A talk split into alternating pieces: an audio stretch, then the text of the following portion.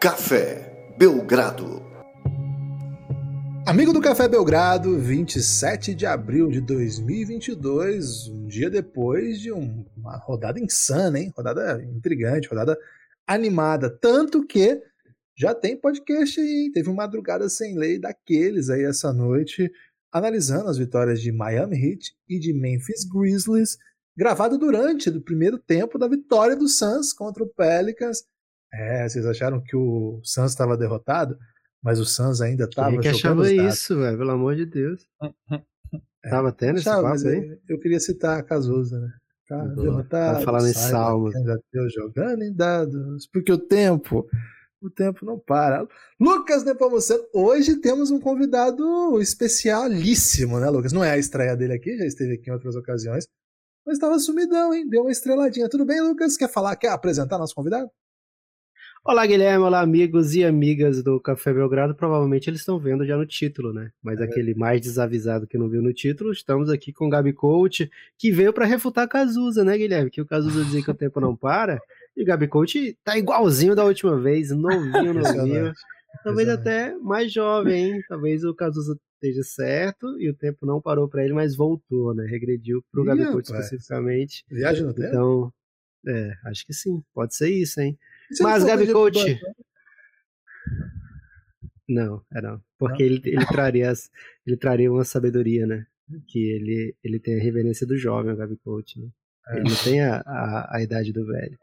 Okay. O Gabi Coach está aqui de volta, Guilherme, depois de muito tempo, hein? Playoff é sempre complicado é, trazer Gabi Coach, porque ele, ele fica analisando o jogo da jogada, né, Guilherme? O homem é uma máquina de, de estudo. Mas estamos gravando pela manhã, e finalmente ele atendeu os nossos pedidos e da população, né?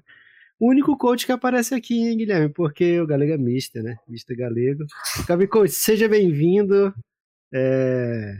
Não vamos aqui perguntar de jogos específicos para você, porque a gente quer aproveitar a sua presença para falar de uma coisa mais ampla, né? Uma coisa mais abrangente, que é a arte de jogar basquete. E você é um dos nomes aí que a gente é, aceitaria para falar sobre arte no basquete, né? Porque você é uma referência para a gente, de verdade, sem brincadeira. Você é demais, Gabi Coach. Amamos você. Seja bem-vindo de volta. É, não, eu queria muito agradecer essa introdução primeiro, né? Essa introdução maravilhosa. é, cara, estou muito feliz de estar aqui de volta e um podcast de manhã sempre me ajuda, né? Meu, meu ciclo de sono é bem pesado, o que está sendo bem, bem difícil para mim acompanhar todos os jogos da, da NBA, já que a maioria acontece de madrugada, mas eu tô lutando, tô lutando intensamente contra o meu organismo. É, e, cara, muito feliz, muito feliz de estar aqui de novo. E vamos nessa, falar de basquete, falar de playoff, falar de tudo que a gente puder falar, inclusive também é, sobre essa questão do rejuvenescimento também, que eu não sei por que que... Eu acho que é porque eu uso produtos naturais, né, alguma coisa assim. Você é vegano agora? É é. Produtos naturais, água, eu lavo meu rosto, é só isso. E Obrigado o, por tanto, viu, e o shampoo, e o shampoo que, eu, que eu escolho é sempre o que tem o Cristiano Ronaldo. Então. eu, não, eu não leio se é sobre, tipo, cabelos crespos. Tem um Cristiano Ronaldo, eu tô. Tá valendo. Eu tô Essa aí me pegou. Essa me pegou. pra quem não conhece Gabi Coach, estamos falando de Gabriel Milian técnico do Sub-22 do Cerrado, aí, sensação da última LDB, assistente técnico do adulto do NBB e estudioso, né? Tá, tá estudando no mestrado agora basquete, hein? Quem não conhece Gabi Coach, precisa conhecer esse homem, procure nas redes sociais aí. É Gabi Coach ainda? Sua arroba Gabi Coach? Você mudou? Arroba Gabi Coach no arroba Gabi Underline Coach no Twitter, né? Bom e Gabriel.miliano no Instagram. Ainda não me rendi ao Instagram, mas Acho é. que irei me render. Mas ele não posta nada, viu? Então nem sei se vale a é, pena seguir. É. Não, não, no, twi no, no, tweet, no, tweet vale, oh, no Twitter vale a pena seguir porque eu reposto muita coisa. Boa, vamos seguir então. Gabi Underline Coach. Pode mandar questões lá de NBA, hein? Gabi Coach tá aceitando questões aí. Lucas, o Gabi Coach, depois de um tempo que o Galego ficou muito especial, né? Eu parei de mandar questões estúpidas pro Galego, né? Porque fica um pouco agressivo, né, com as minhas questões estúpidas. E eu mando ele todas as pensava que você estaria mais evoluído já nesse momento. Ele é, né, é bem frustrado com a minha evolução. o Galegão, a única coisa que ele fala pra mim é assim: você é muito romântico, cara. Você é muito romântico. É, mas o Gabi Coach, ele aceita qualquer pergunta idiota que eu faça, viu? E é muito louco que agora o galego vai ouvir isso aqui e ele vai falar, então quer dizer que as idiotas você parou de me mandar? Essas que você me manda você acha boa, né? Ele deve estar pensando agora. E o Gabi Coach, Lucas, ele tem sido assim um grande teacher pra gente, né? Pra um cara. Não é teacher que fala, né? É mentor, né? Que usa, né? É, é coach, viu, Guilherme? É porque coach é outra parada, né? Gabi Live Coach. Mentor, mentor.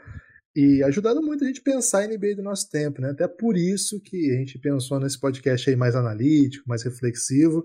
E aí, pensando, né, do que falar com o Gabi Coach, Lucas, eu fiquei muito intrigado para saber, assim, porque uma vez a gente estava conversando a respeito de dessa coisa do basquete é, ter caminhado para uma dimensão de aceleração, de tomada de decisão rápida, etc. E aí fica naquele limbo, né, entre a, a jogada chamada, vamos assim dizer, né, aquela jogada que, que é o set play, né, a jogada que você tem desenhada antes, os times desenham a jogada, seguirem isso, e aquela jogada que é mais intuitiva, de tomada de decisão, auto, é, auto, autonômica, né?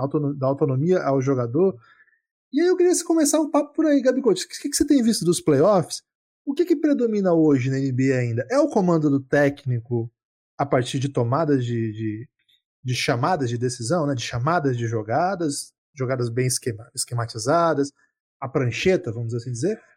Ou você acha que aos poucos, e até pelo estilo dos jogadores que a gente tem visto dominar a NBA, a tomada de decisão autônoma nos grandes jogos tem sido uma referência?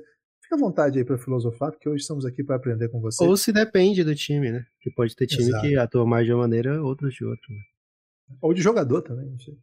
Uhum. É... Cara, eu, esse é um dos temas que eu acho que eu mais, mais gosto de falar sobre, né? É, principalmente porque é, é, é algo que. Estamos aqui para te agradar. É, é algo que para mim é bem. É Seria bem isso o Pokémon, né, Guilherme? o tema de hoje. o Cristiano Ronaldo que. É bem, é bem saliente, assim, né, para mim, essa, essas. Principalmente na NBA, né? E eu acho que a, a NBA, em termos de. Em termos de jogo, em velocidade, espaçamento, em tomar de decisão mais rápida e utilizar mais os dados estatísticos é, em termos de pontos por posse, talvez seja a liga que esteja majoritariamente jogando dessa maneira, né? É, tanto ofensivamente quanto defensivamente. A gente tem outros times é, jogando assim em outras ligas, mas são não, não uma liga basicamente completa jogando dessa forma. Né? Eu acho que essa questão da, da diferença entre o jogo, entre a jogada chamada, entre é, o jogo 5 contra 5 ou um jogo mais, mais rápido, é, é muito confundido, talvez equivo equivocadamente, né, é, de uma maneira quantitativa. Ou seja, ah, beleza, um time quer jogar mais rápido. Então, ele vai ter a jogada, só que ele vai tentar chegar mais rápido, pedir a jogada mais rápido, é, vamos tentar acelerar, mais, ter um pouco mais de volume, quando na verdade a diferença que eu acho é uma diferença qualitativa mesmo em filosofia de jogo em que não é só uma questão de, jogar, de chegar mais rápido no ataque, de tentar mais arremessos, mas é uma questão realmente do espaçamento no geral, é uma questão de como você vai lidar com os erros, porque um jogo com mais velocidade, você vai, você vai ter, né, é, querendo ou não, mais erros, então você precisa diminuir o peso do turnover para o jogador. Jogador, como o jogador vai ter mais turnover, mas ele também vai ter mais posse de bola, ele vai ter mais chance de cesta, então a forma como você lida com o erro tem que ser diferente. É, eu acredito que essa mudança ela não seja necessariamente né, é, quantitativa, mas seja qualitativa mesmo, em termos de como o seu processo de treinamento vai ser, qual vai ser a autonomia que você vai dar para o jogador, é, quais são os, os tipos de, de, de, habilidade que você vai querer que o seu jogador desenvolva. Né? Os espaçamentos, eu acho que o espaço ele se torna algo muito relevante quando você pensa nisso, porque é, quando você quer jogar com espaço e velocidade, o que você pensa é em ganhar vantagem. Em ganhar vantagem. Uh, ou seja, você precisa fazer com que a defesa tenha um espaço maior para ela percorrer, para ela fazer as ajudas, por exemplo. Né? Então, se você joga em espaços menores no ataque e você consegue criar vantagem no seu marcador, mas você tem outro jogador perto de você, e o jogador consegue fazer uma ajuda e volta, ou o jogador consegue marcar dois jogadores ao mesmo tempo, e ele não é ele não é é, obrigado a tomar uma decisão de, por exemplo, cara, eu deixo esse cara livre na linha dos três e vou marcar o cara da bola, ou eu marco o cara da linha dos três e deixo esse cara infiltrar, né? Sendo bem, bem simplista. Então, eu acredito que, que realmente a, a, mudança do jogo, a velocidade, o, o espaço, as tomadas de decisões iniciais, e o jogo se torna muito mais complexo, né? Porque a partir do momento que você joga com espaço e velocidade, e você gera uma certa autonomia para o jogador, né? Você você permite com que ele tenha mais tomadas de decisão e, e de maneira mais é, mais rica, né? Dentro do que ele percebeu que está acontecendo. Então ele teve uma vantagem em um certo momento, ele aproveita essa vantagem. Não é necessariamente eu pedir uma jogada para uma vantagem específica acontecer, para quando aquela vantagem acontecer, eu explorar aquela vantagem, né? Então é, é basicamente isso, assim. Eu acho que, que. E aí, respondendo um pouco do. Só terminando aqui a fala, o que o Guilherme falou, eu acho que realmente é um jogo que você precisa dar mais, mais autonomia para o jogador. Eu acho que o papel do técnico, ele, ele passa, não é necessariamente de montar uma jogada, né? Montar jogadas, o que o, o técnico continua fazendo, mas mais em momentos específicos, mas sim em montar um, um ambiente, né? um contexto em que o jogador consiga explorar melhor as suas habilidades então não é que eu vou criar uma jogada para o jogador que mete bola para sair metendo bola. Não. Eu vou criar um contexto de jogo onde os arremessos que esse cara vai, ser, vai ter são os arremessos é, que ele tem o melhor aproveitamento. Entende? Então, assim, não é uma jogada específica, mas é um contexto geral que eu coloco ele sistematicamente, onde ele vai poder explorar melhor suas habilidades. Né? Então, eu acho que, que vai mais por esse lado. Aulas. Presente, né? Presente, Presente. professor. É... A saliência da NBA. Pra não... A saliência da NBA, é o título do podcast, né? Quando o Gabi Coach começou essa frase, eu já, já mandei pro é. Guilherme automaticamente. É a saliência demais. da NBA com o Gabi Coach, título maravilhoso. Jamais pensaríamos sozinho. Por isso que o cara é coach, né, Guilherme? É, é agora, é, doutor, doutor mestre Milian, né? Guilherme, o cara tá, ainda não é mestre, mas tá perto, né? Então já vou, tá já vou meter tá nessa. Aliás, no basquete eu só lembro de mestre Birabella e mestre Milian, viu? É... Gabi Coach, o... você falou aí, né, de, de, de teorias, de, de, de, fundamentos, digamos assim, que são é, abrangentes para qualquer time, né, para qualquer para qualquer contexto de, de, de, qualquer equipe da NBA, né?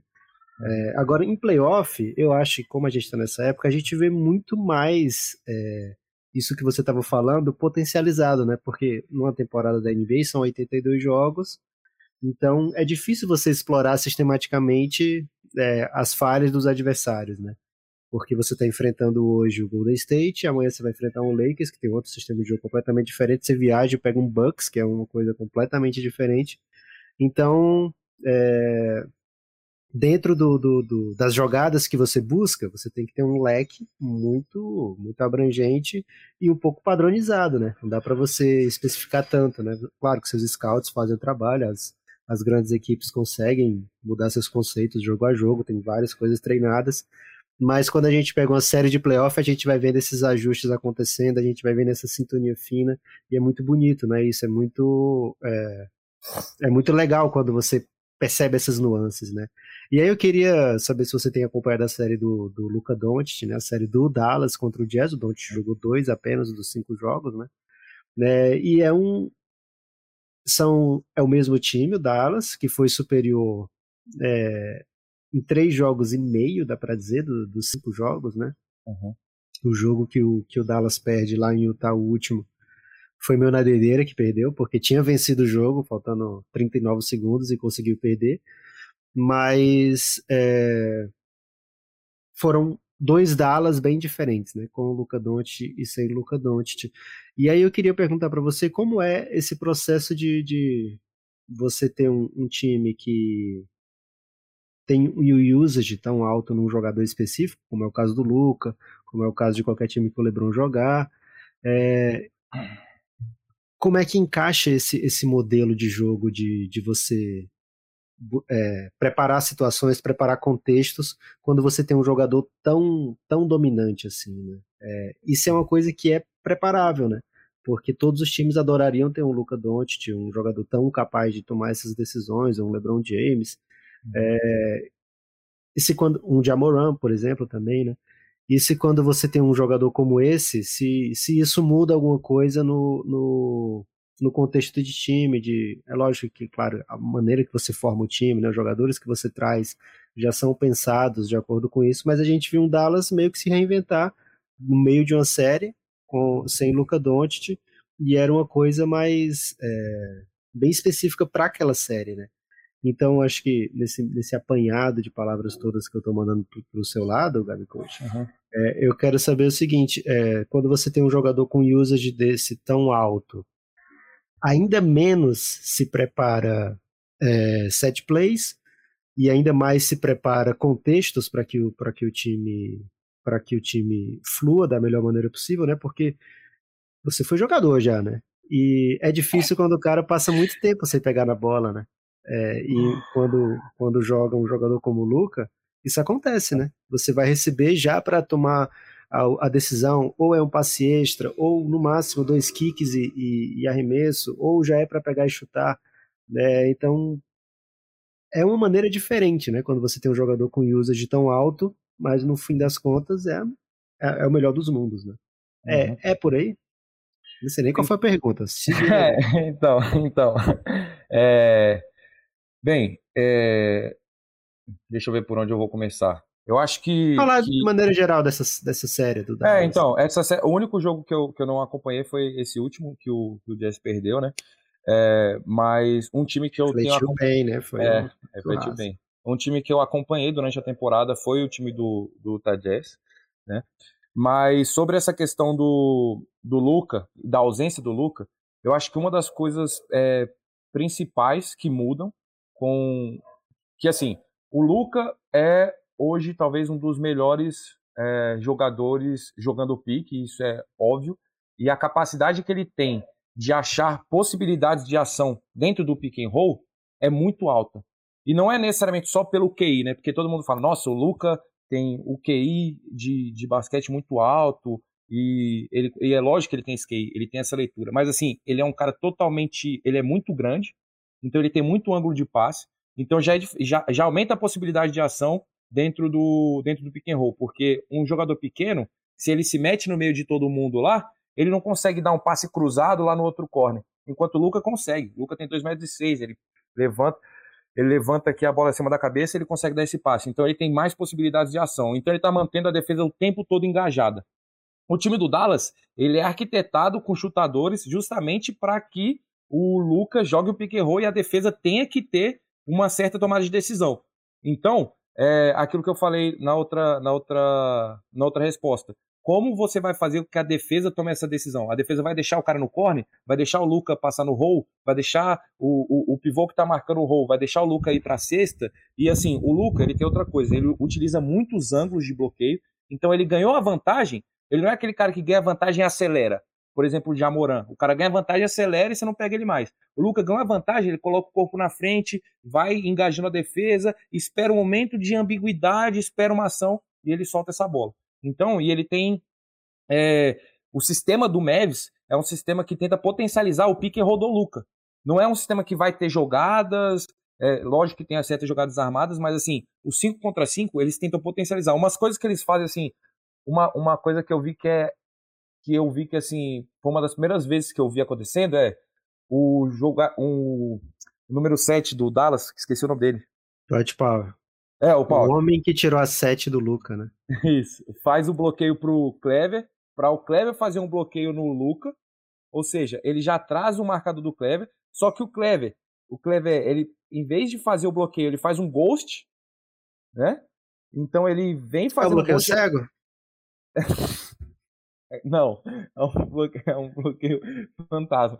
Aí ele faz esse ghost, né? Que é só toca e faz o pop, e aí o power vem e faz o pique. Ou seja, é, a defesa fica o tempo todo, tipo, cara, que, como é que vai ser esse pique? Eu sei que vai acontecer o pique, mas como é que vai ser esse pique? E a partir do momento do pique que o Luca ganha essa vantagem, é, ele começa a explorar essas possibilidades de ação, porque ele tem, no contexto dele, jogadores que são que são chutadores, ele tem jogadores que conseguem fazer o roll, Paul é um deles, né? Então você coloca a defesa o tempo todo em, em um, um, um, processo de tensionamento. Cara, como é que eu vou decidir? Como é que eu vou tentar? O Jazz tentou fazer bastante troca, né? Bastante não, mas em alguns momentos troca, porque aí você pelo menos não tira essa vantagem é, de, de obrigar as ajudas, mas você faz com que o, o Lucas jogue um contra um contra o seu pivô, né? Que seria no caso o Gobert. E que ele, na última bola, né, do, do, do penúltimo jogo, fez aquele step back, porque o Gobert não é tão ágil e conseguiu fazer essa cesta. Para mim, o que diferencia o, o Dallas com o Luca e seu Lucas é o, é o, e seu Luca é o pace. É o pace deles, porque o time com o Luca é um time que joga num, muito 5 contra 5, porque realmente coloca a defesa o tempo todo em tensionamento.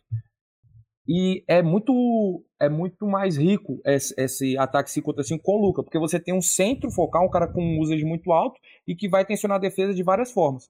E por mais que ah, eu tô um tempo sem pegar na bola, mas eu, eu treino 82 jogos com o Luca, eu treino o meu sistema o, é, é, todo voltado para esse tipo de ação. E eu sei que eu vou, quando eu receber a bola, eu vou ter que arremessar. Os caras na NBA, eu acho que eles não têm tanto essa, essa dificuldade de falar assim, ah, eu tenho que ficar mais na bola e tal acho que isso, que isso é, acontece mais naturalmente, né?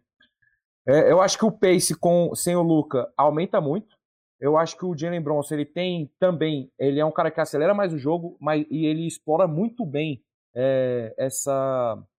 Depois que ele chega no garrafão, ele tem essa parada com os dois pés, né? Ele não, ele não, ele não abre a passada e aí ele tem que pular e soltar o passe pulando. Não, ele para com os dois pés, ele é um cara forte, então ele ganha vantagem, ele consegue é, jogar meio que um contra um quando ele está dentro do garrafão, ele consegue dar bons passes também, ele acelera muito mais o jogo, né? Então você tem um jogo com o Duiri também, quando entra com o Bronson, eles aceleram muito, e essa aceleração é o que gera a vantagem que o Lucas gera no 5 contra 5, né?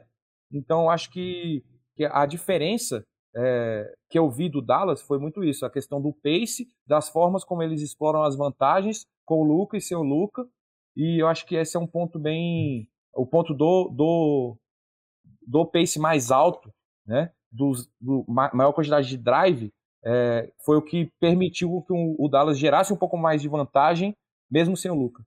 Né? O poesia, né, Presente. né, Lucas?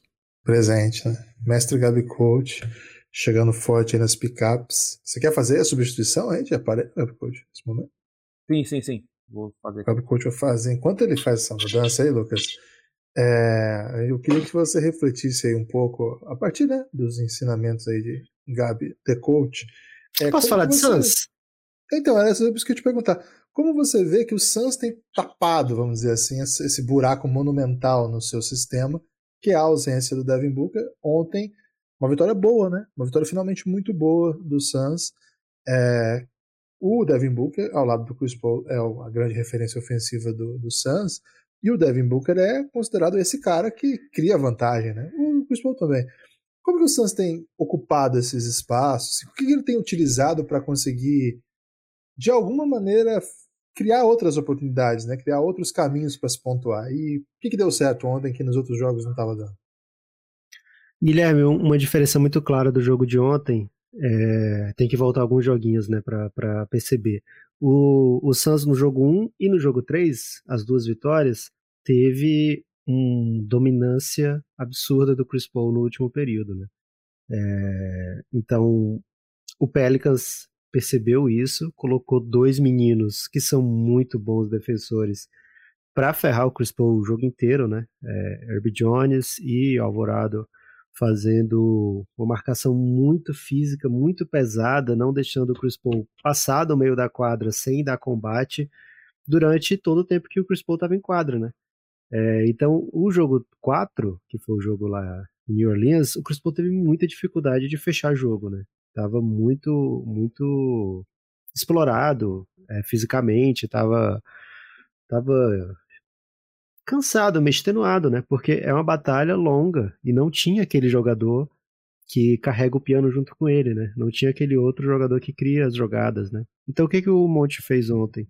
Só até um pouco despercebido, né? É, pelo menos a minha timeline estava apreciando muito o Mister ter Mister Monte Williams, né? Para não confundir com os outros Misters, Jorge Jesus e Coach Galego. É, Rodrigo Galego. É, Estavam. Tá no Rio, tavam... viu? O Jorge Jesus tá no Rio de Janeiro, informação aí. Olha aí. O Flamengo tá precisando. O cara, o cara é muito, muito.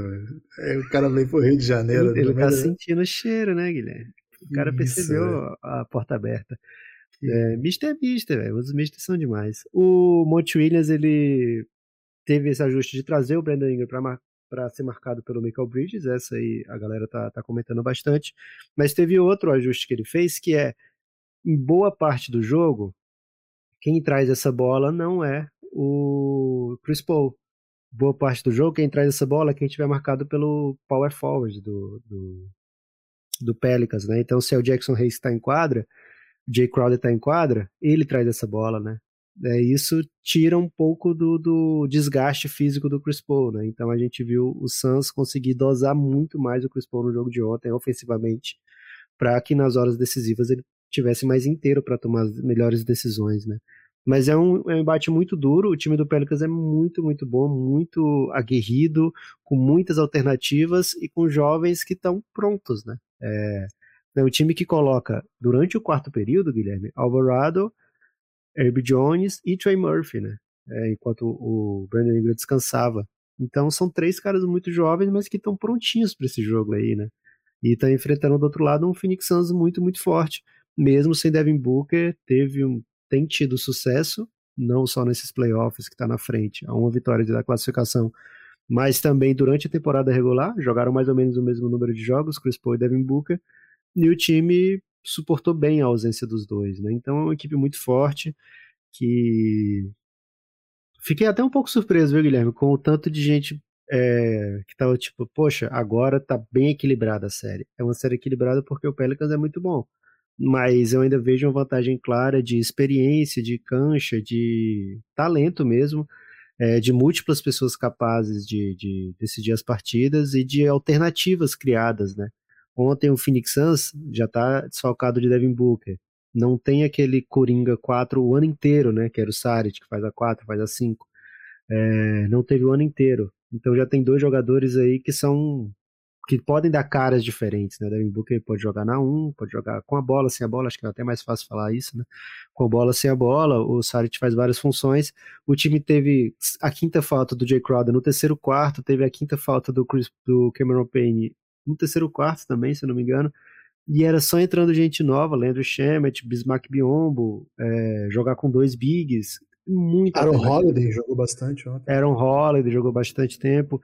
Eram muitas alternativas, né? Muitos looks diferentes que o Monte Williams dava, mesmo com peças assim que você pensa, poxa, é, você, não, você não entra na série pensando, hum, tô com vontade de dar minutos pro Biombo junto do Magui, e ainda nesse, Enquanto isso, tem o Aaron Holiday em quadra, né? Não era esse o pensamento, não é esse o ideal, mas é um time muito bem montado e muito versátil, né? É, então, é, eu acho que o Phoenix Suns era o favorito, continuou favorito mesmo sem Devin Booker, e ontem fez um belíssimo jogo, mas esse time do Pelicans o tempo todo ameaçando, né? Era um, foi um 10 pontos, assim, meio perene, segundo tempo inteiro, mas eram 10 pontos que, cara, o Pelicans vai já fazer uma run. E aí, antes dessa run, vi uma dunk da morte do Michael Bridges, uma dunk da morte do, do Cameron Johnson, uma bola de três que voltou a cair com, com proeficiência ontem, né? Então, esse é o jogo do Phoenix Suns, é, muita qualidade, muita versatilidade e com jogadores muito bons no clutch time, né? Jogadores, é um dos melhores times do clutch, tem o Chris Paul, que é um professor é, eterno, né? Enquanto ele jogar, ele vai ser um dos melhores fechadores de jogos, se não o melhor fechador de jogo da NBA. É, pelo menos estatisticamente, né? Lógico que ele não tem o título para dizer, olha como eu fecho bem todos os jogos, né? Mas é, estatisticamente, anunciando também os times que ele, que ele joga são os que melhores fecham jogos, ou estão entre os melhores. Então é uma equipe bem forte e que aponta nesse momento com 3 a 2 para o Suns, tendo a possibilidade de jogar o jogo 7 em casa, e o 3 a 2 para o Dallas, tendo a possibilidade de jogar o jogo 7 em casa também, apontam para um duelo Suns e Dallas que tem Gabi Coach, que está de volta. É, mestres do, do, da arte do pick and roll, né? Você falou dos ângulos que o Luca Doncic consegue por ser por ser muito alto, mas tem do outro lado teria, ou tem essa outra, não vou nem dizer da série, né, que ainda está longe de acabar as duas, mas tem também o, o Chris Paul, que construiu uma carreira inteira na NBA usando muito o pique, que também não é o pique do Jamoran, né? Não é aquele pique que sai acelerado, né? Às vezes é, às vezes não é. Ele também tem uma cadência muito grande no pick and roll, né? Ele tem uma alternativa de velocidade, né? Ele tem é, uma visão e, e múltiplas é, múltiplas escolhas, né? Independente do time que ele jogue, ele consegue sair dos picks com várias, vários ângulos diferentes, com várias alternativas diferentes, com várias visões que as pessoas não, não conseguem visualizar antes dele, né? Me fala aí qual é a arte do Chris Paul, porque você falou do Luca, e o Luca é um gênio do basquete e também é grande, né? Mas como é que o Chris Paul consegue tudo isso que ele consegue, não sendo gigantão? É...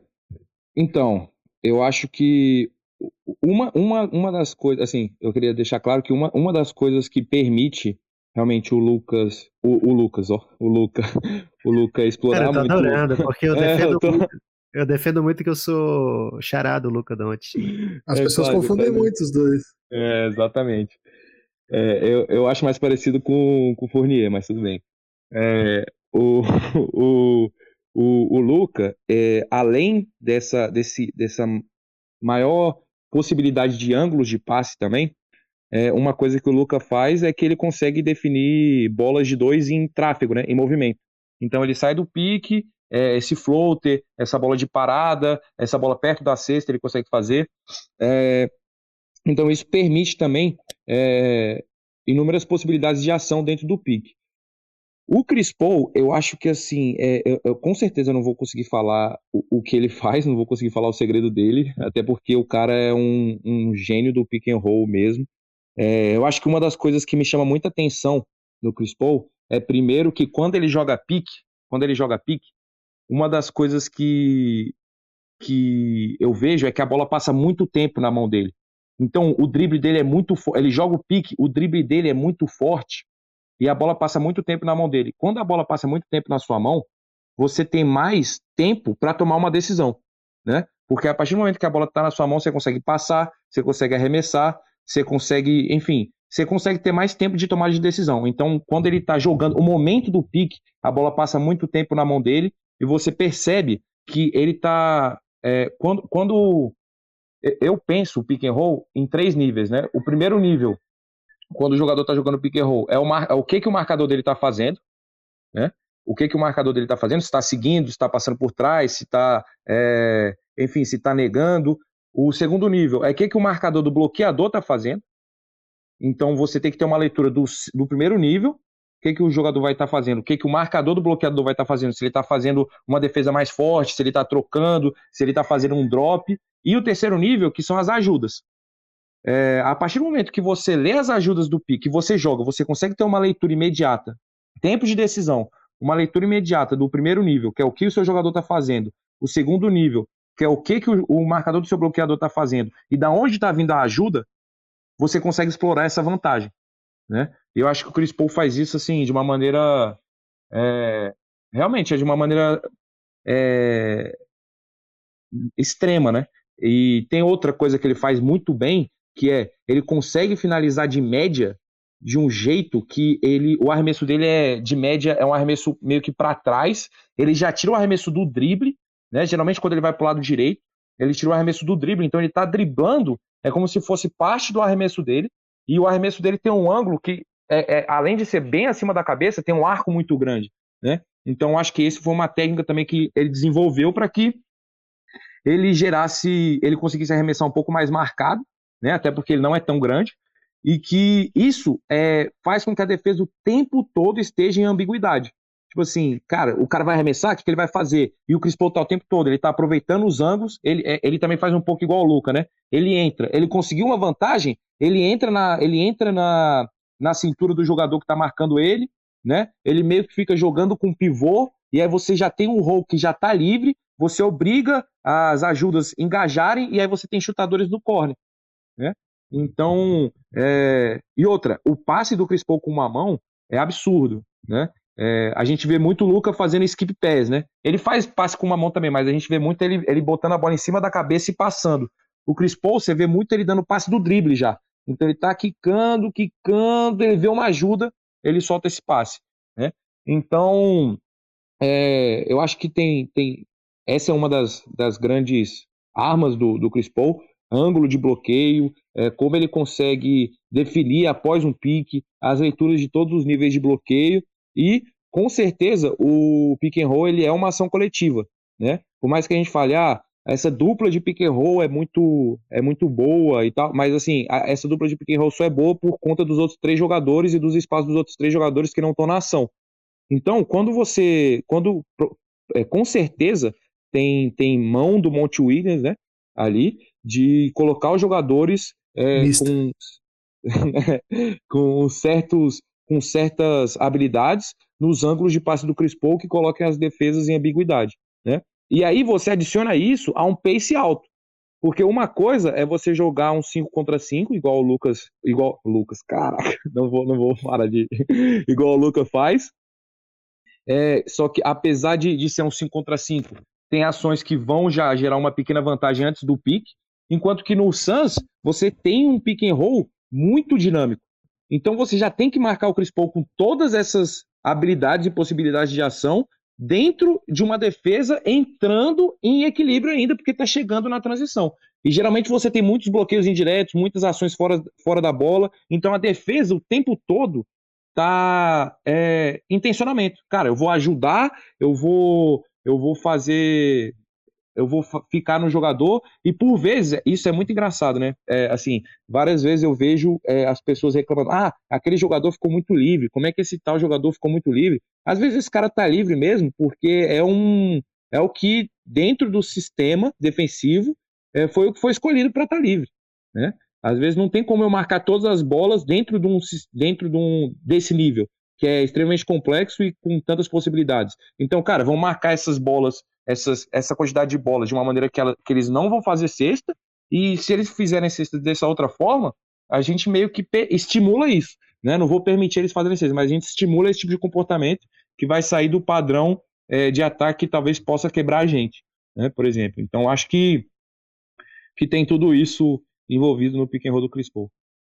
Ô, Gabi Coach, tem alguém dessa família aí, de Luca e Chris Paul, assim, é, uhum. hoje na NBA que você gosta? Ou de fato são os dois caras que tornaram, transformaram isso em nível de arte, assim, do pick and roll especificamente? Cara, é... nessa mais pergunta aí, porque ah. tem muito, muito artista de pick and roll, né? Só que Não. são muitos, muitos. É, é mas nós estamos dizer? falando de dois caras, meu Deus. É, mas é porque tem um, o, o pick and roll, como o Gabi Coach estava falando, né? Tem um monte de jeito de sair, né? É, um monte de jeito de você atacar com o pick and roll, né? Então você pegar, sei é. lá, o Trey Young, é, você pegar o, o, o Jamoran, você pegar o LeBron James, você pegar, enfim, tem um monte de jogador que, que são estilos muito diferentes. Agora, nesse jeitinho do Luke e do Chris Paul, é mais diferente. Você pegar o é. Curry, por exemplo, né? Ele joga, ah, às vezes, depende do handoff, né? Ele, é, ele tem um monte de, de, de, jeito de atacar diferente, né? A partir do, do pique.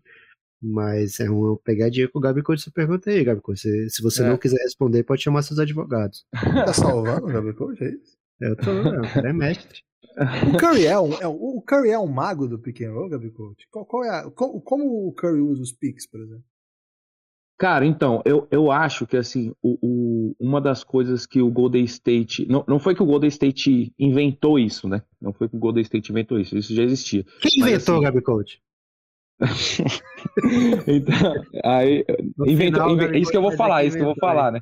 Isso que eu vou falar, que assim, é uma das coisas que o, que o eu acho que o Golden State faz com maestria mais do que tudo, e talvez é uma, seja uma ação coletiva, né?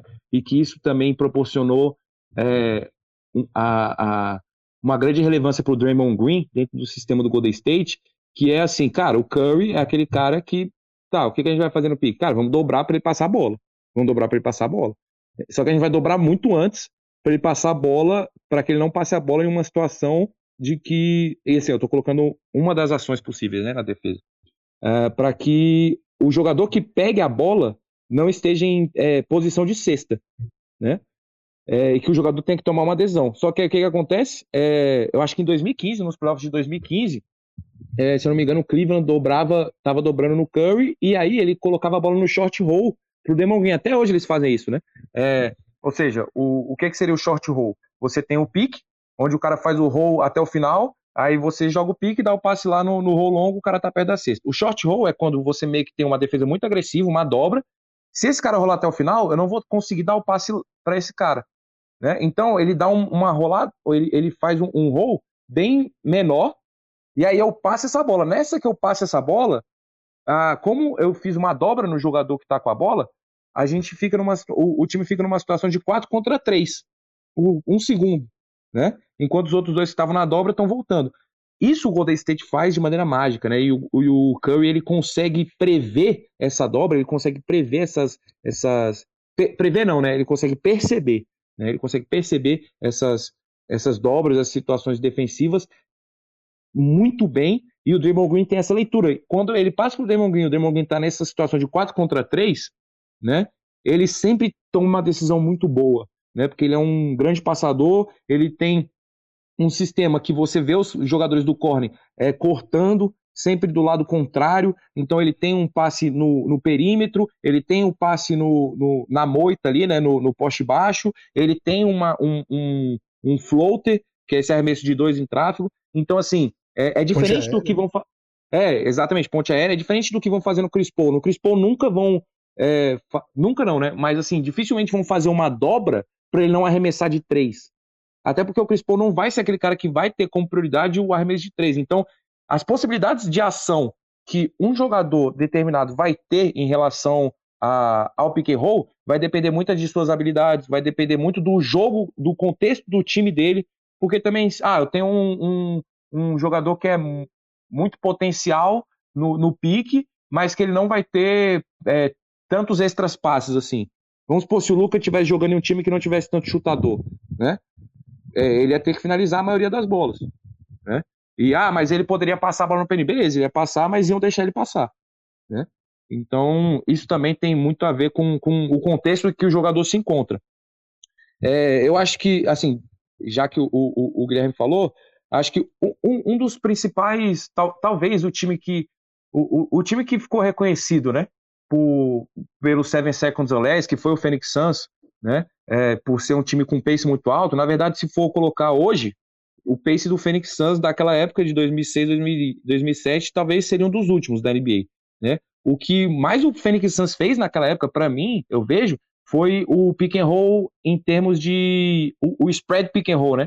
que é o Steve Nash jogando pique, você tem um cara do roll e você tem outros caras abertos para chutar. Então você já vê a NBA se modificando nesse estilo. Do, não é só mais o pique isolado, né? Aquele pique do, do Cal Malone com, com o John Stockton, de chegar, jogar o pique, o pique isolado para o roll. Não, é um pique com os outros jogadores já engajados. engajados. Então, é, o que vai diferenciar realmente a, o uso de pick and roll vai ser isso. As habilidades, o contexto dos do jogadores que você tem eu acho que dentro desses caras, o Kairi é um jogador que, para mim, ele, ele não, não vai passar a bola tão bem quanto esses outros jogadores, mas assim, o que ele faz com os tipos de defesa, para mim, é incrível também. E o potencial que ele tem de finalização é muito alto. É, eu gosto muito do o Mike Collins jogando pick and roll também. Eu gosto muito, principalmente, dos ângulos que ele utiliza, da forma como ele é paciente. É, e aí, falando dos jogadores que estão nos playoffs, pelo menos, né? É, eu acho que o Lamelo vai ser um dos caras que, que, que, que vai, assim, vai, vai ser um, um, um grande jogador de pique pela sua capacidade. Eu queria muito, eu queria muito ver o, o, o Lonzo, mas é, o Lonzo Ball jogando pique no Chicago, mas é, não, não tá machucado, né?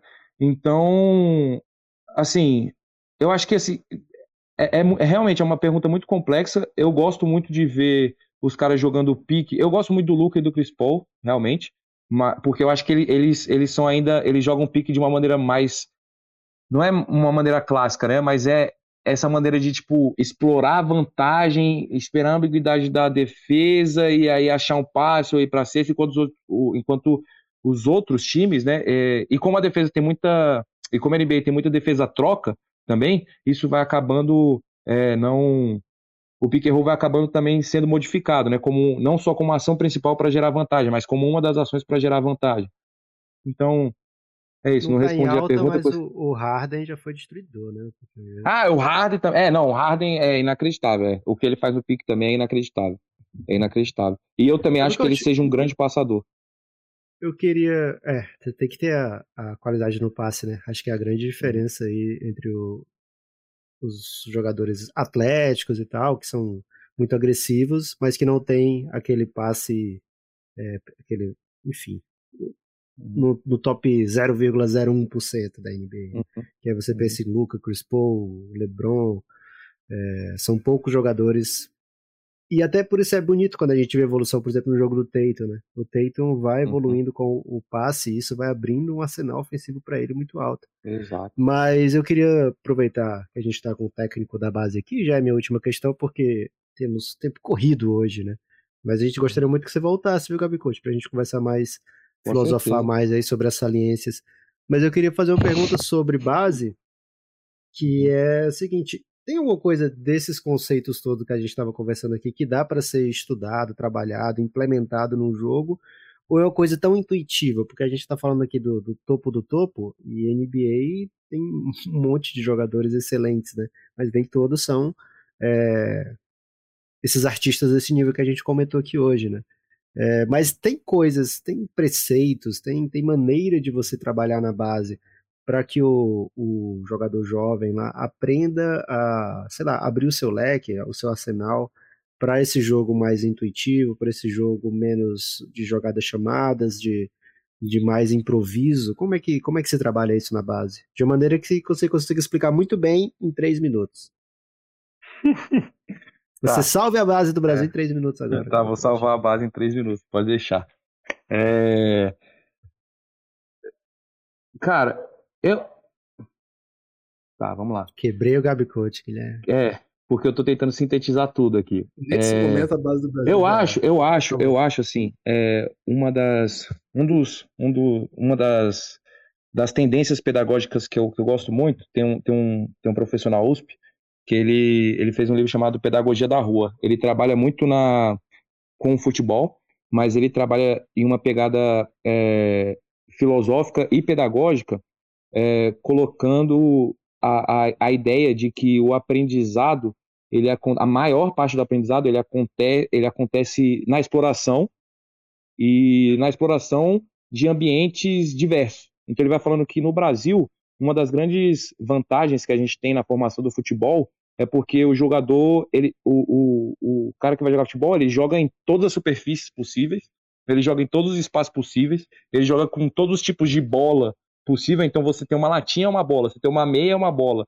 você tem uma bola pequena de futsal, é uma bola, você tem uma bola de campo, é uma bola, você tem uma rua que tem uma guia, é um jogador a mais a guia que eu posso passar na guia e receber. Enfim, você tem toda uma, uma variabilidade e você tem ambientes um pouco mais complexos e que vão permitir o jogador desenvolver habilidades, ser criativo e construir é, construir uma certa capacidade para a imprevisibilidade do contexto do jogo, que já é natural, né? Então, o jogo em si, o jogo, o jogo esportivo coletivo, ele já é imprevisível. O brasileiro joga na areia, né? Futebol de areia, inclusive. É, também, também.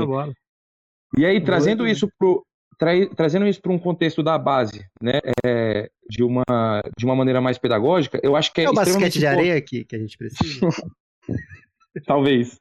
É, é, e aí, eu trazendo isso para o basquete, né, de uma maneira é, vai seguindo a sua pergunta, eu acho que na base é muito importante que a gente permita os jogadores é, explorarem muito, a, principalmente os espaços, as tomadas de decisão.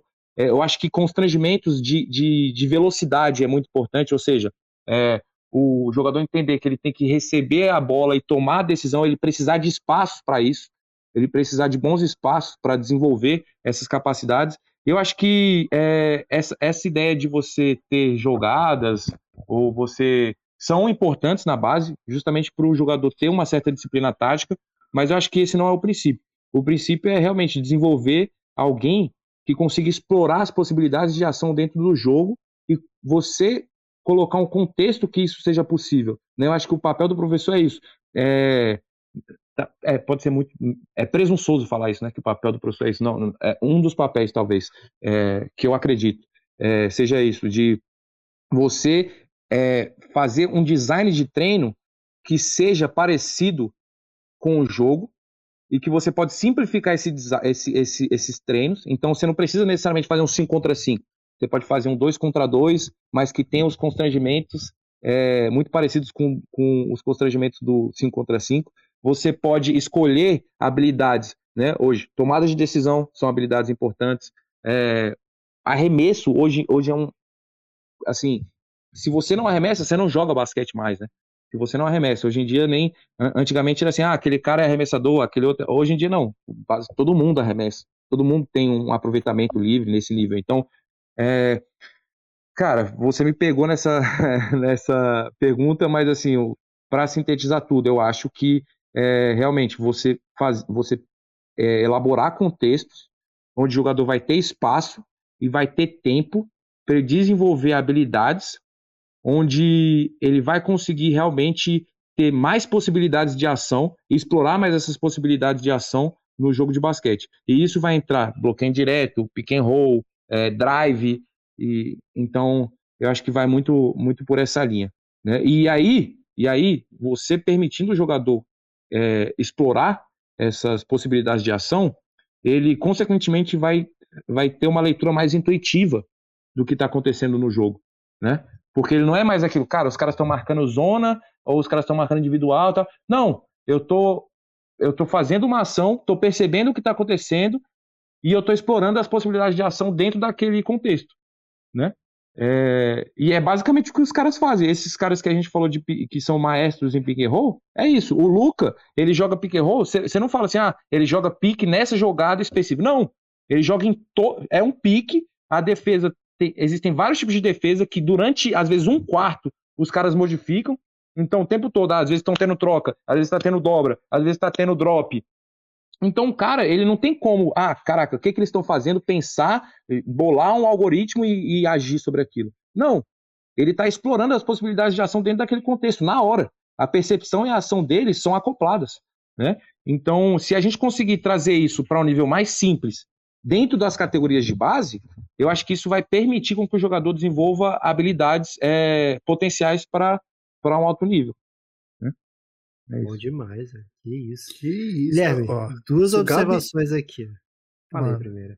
Não ia falar, se a pessoa não seguir o Gabi Underline Coach agora e mandar questões filosóficas para ele no Twitter, o Brasil não pode ir para frente. Né? Então você siga aí Gabi Underline Coach no Twitter e mande questões filosóficas para ele. Que homem, Lucas. Pode falar, desculpa.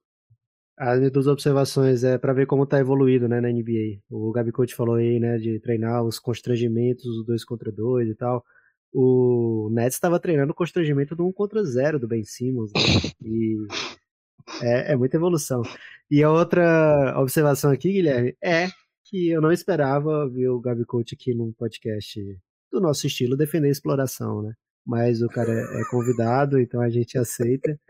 Mas queria agradecer demais a aula do Gabi Coach. Tenho certeza que é um podcast que entra pro, pro hall dos, dos nossos grandes trabalhos aqui, né, Guilherme? Não por mérito nosso. Gabi Coach é bom demais. É, e a gente já. Né? É, e a gente já pede publicamente aqui, né? Também aproveitando do constrangimento para que ele volte, para que a gente consiga ter mais conversas sobre essa, porque, cara, playoff é quando as coisas estão acontecendo e quando a gente consegue perceber mais coisa, né? Então, muito obrigado, Gabi Coach, pela sua presença, pelas suas belíssimas palavras, pelo seu conteúdo. E volte sempre, por favor. Cara, é, eu acho que ah, o meu cachorro começou a latir aqui em despedida. Constrangimento. Ele ficou constrangido, meu cachorro ficou constrangido pela palavra exploração. Ele falou, cara, os caras estão entendendo de maneira equivocada, né? Aí, aí vão, vai, vai cancelar o Gabi Coach. Mas assim, é, cara, obrigado demais, é, Guilherme, Lucas, obrigado demais que vocês fazem. É, é algo assim, é realmente transcendente. O que o Luca faz no pick and roll é o que vocês fazem pro, no podcast no basquete brasileiro. né? É, e cara, o não concorda, né? É, o cachorro, na verdade, ele tá concordando, ele tá concordando. Ele só, ele só é meio ranzinza, assim. Ele tem uma pegada meio mister, né? Aí. Aí. Aí. É, cara, queria agradecer por, por esse momento, por ter falado de basquete, por ter falado um pouco do que do que eu acredito. É sempre muito bom e quando eu puder voltar, vai ser sempre uma boa conversa. Vamos nessa, vamos nessa, vamos nessa. É isso. Espalhe por aí que você ouviu esse pod, hein? Muita gente vai gostar. A galera que curte um basquete, curte reflexões. Espalhe por aí. Siga o Gabi Coach, redes sociais, Gabi Underline Coach. Siga o meu gradão.